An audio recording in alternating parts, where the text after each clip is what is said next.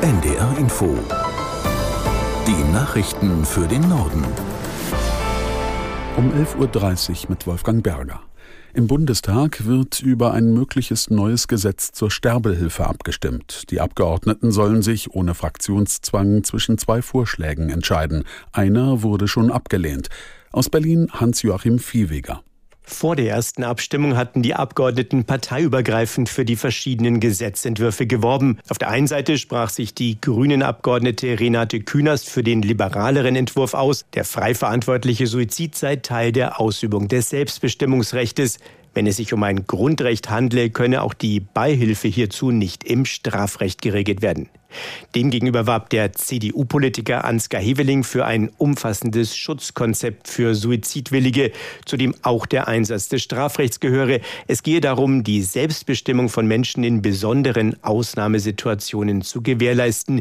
Der entsprechende Gesetzentwurf erhielt aber nur 304 Stimmen, 363 Abgeordnete stimmten dagegen. Nun wird über den zweiten Gesetzentwurf entschieden. Und soeben ist auch dieser zweite Vorschlag zur Sterbehilfe im Bundestag gescheitert. Die Ampelkoalition berät über einen neuen Zeitplan für das Gebäudeenergiegesetz. Das Bundesverfassungsgericht hatte das parlamentarische Verfahren gestern Abend gestoppt und damit einem Eilantrag eines CDU-Abgeordneten stattgegeben. Aus Berlin Oliver Neuroth. Möglich sind nun zwei Szenarien. Der Bundestag entscheidet erst nach der Sommerpause im September über das Gebäudeenergiegesetz. Oder das Parlament kommt während der Sommerpause zu einer Sondersitzung zusammen, was aufwendig und teuer wäre, weil alle Abgeordneten aus ihren Wahlkreisen oder aus dem Urlaub nach Berlin beordert werden müssten. Der parlamentarische Geschäftsführer der Unionsfraktion Frei sagte im WDR, der Kanzler habe dem Treiben innerhalb der Koalition zu lange zugesehen. CDU-Chef Merz nannte die Gerichtsentscheidung eine schwere Niederlage der Bundesregierung. Bei einem Raketenangriff auf Lviv im Westen der Ukraine sind nach neuen Angaben mindestens vier Menschen getötet worden. Wie das ukrainische Innenministerium berichtet, sollen 32 Menschen verletzt worden sein, darunter auch ein Kind. Der Bürgermeister von Lviv sprach vom schwersten Angriff auf die zivile Infrastruktur seit Beginn des Krieges. Auch im Bereich der zerstörten Stadt Bachmut im Osten der Ukraine soll es neue russische Angriffe gegeben haben. Der Chef der Wagner-Söldnergruppe Prigoschin befindet sich nach Aussage des belarussischen Präsidenten Lukaschenko in St. Petersburg. Offiziell bestätigt ist dies jedoch nicht. Prigoschin soll sich nach dem Aufstand seiner Söldner in Belarus aufgehalten haben. Aus Köln Stefan Lag. Lukaschenko machte keine weiteren Angaben dazu, seit wann und weshalb der Wagner-Chef in seiner Heimatstadt, wo sich auch die Zentrale der Privatarmee befindet, zurückgekehrt sei. Zu den Wagner-Kämpfern meinte Lukaschenko, sie befänden sich in ihren dauerhaften Lagern. Es stehe weiterhin sein Angebot, dass einige von ihnen nach ihrer Meuterei in Belarus stationiert werden könnten. Die Beilegung des Wagner-Aufstands soll auf Vermittlung Lukaschenkos zustande gekommen sein. Einer der Punkte der Vereinbarung sollte sein, dass Prigozhin Russland verlässt und ins Exil nach Belarus geht. Kremlchef Putin hatte die Wagner-Kämpfer zudem vor die Wahl gestellt, entweder zu ihren Familien zurückzukehren, sich nach Belarus zu begeben oder sich den russischen Streitkräften anzuschließen.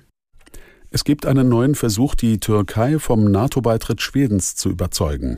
Generalsekretär Stoltenberg hat beide Seiten und Finnland heute ins Hauptquartier nach Brüssel eingeladen.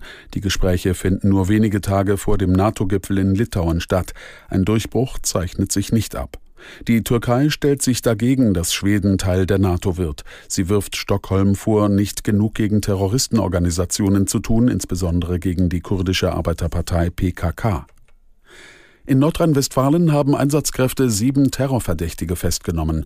Die Bundesanwaltschaft wirft ihnen vor, eine terroristische Vereinigung gegründet zu haben. Aus Düsseldorf Peter Hild. Die Verdächtigen sollen laut den Bundesermittlern bereits konkrete Anschlagsorte in Deutschland ausgekundschaftet haben und versucht haben, sich Waffen zu besorgen. Einen konkreten Anschlagsplan gab es aber noch nicht. Die sieben Festgenommenen stammen vornehmlich aus Tadschikistan und sind nach WDR-Informationen zwischen 20 und 45 Jahre alt. Die Festnahmen erfolgten in Düsseldorf, Gladbeck, Gelsenkirchen, im Kreis Warendorf sowie im Ennepe-Ruhr- und Rhein-Sieg-Kreis. Die Verhafteten werden heute und morgen dem Ermittlungsrichter des Bundesgerichtshofs in Karlsruhe vorgeführt.